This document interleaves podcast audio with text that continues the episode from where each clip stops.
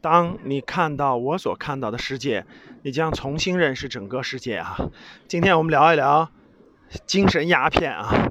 最近大家都知道，精神鸦片上热热搜了，是吧？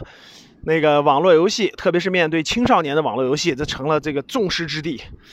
那这个有人说这算精神鸦片啊，有人说这不算精神鸦片。呃，谈谈我的观点啊，我觉得。目前这个网络游戏啊，确实过于泛滥了啊，过于泛滥了。现在因为智能手机的普及啊，几乎每个孩子都能很随意的获得智能手机，所以很随意的可以登录这个手机游戏。过去我记得我们这个年代呀，七八十年代的孩子呀，当时也有没有游戏呢？有，但当时大家都知道是电脑。一般打游戏呢，这个第一是那个好管控，对吧？你要不然你就去在外面得去网吧找电脑。第二，在家里呢，爸妈管住电脑呢好管一点。但现在呢，那手机随处都有，随时都有，对吧？很容易孩子就能获得手机。所以这个这个智能手机呢，拿到以后很容易就找到游戏，很容易就登录，很容易就玩上去了。所以说呢，确实有一个问题是在现在获获取这个游戏这个太容易了。第二个就是这个现在网络游戏啊没有门槛。太容易，孩子很容易，甭管是多大的孩子，十二岁以下还是十二岁以上，对吧？或者十六岁以下、十六岁以上，很容易获得游戏，而且各种各样的游戏很容易获得。所以说呢，我个人觉得啊，网络游戏是精神鸦片这事儿啊，至少我认为百分之五十是。所以我认我支我也支持国家下大力度整治整治这个行业。那这个大家都知道，前一阵儿国家大力度整治这个校外培训这个领域，对吧？我认为啊，这个力度啊，跟这个网络游戏这个领域啊，也得下大力度整治。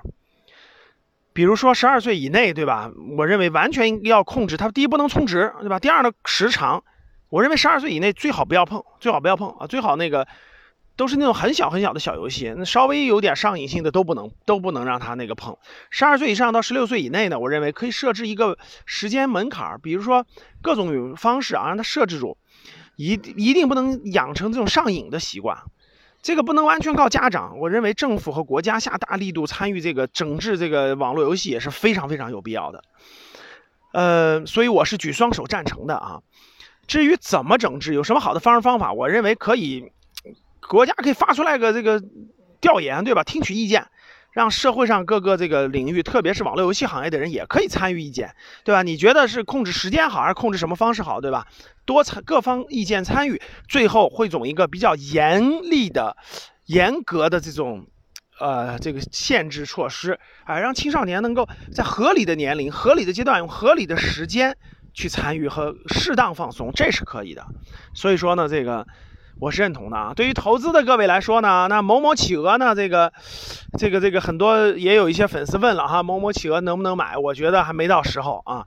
我等的这个国家的大力度出完之后，对对整个游戏行业有了更清晰明确的判断之后，我觉得再出手比较好一点。我感觉后面还有一波大的这种调整和这个这个就是这个这个政策的这个出台吧。好了，今天咱们就聊了聊精神鸦片，下期再见。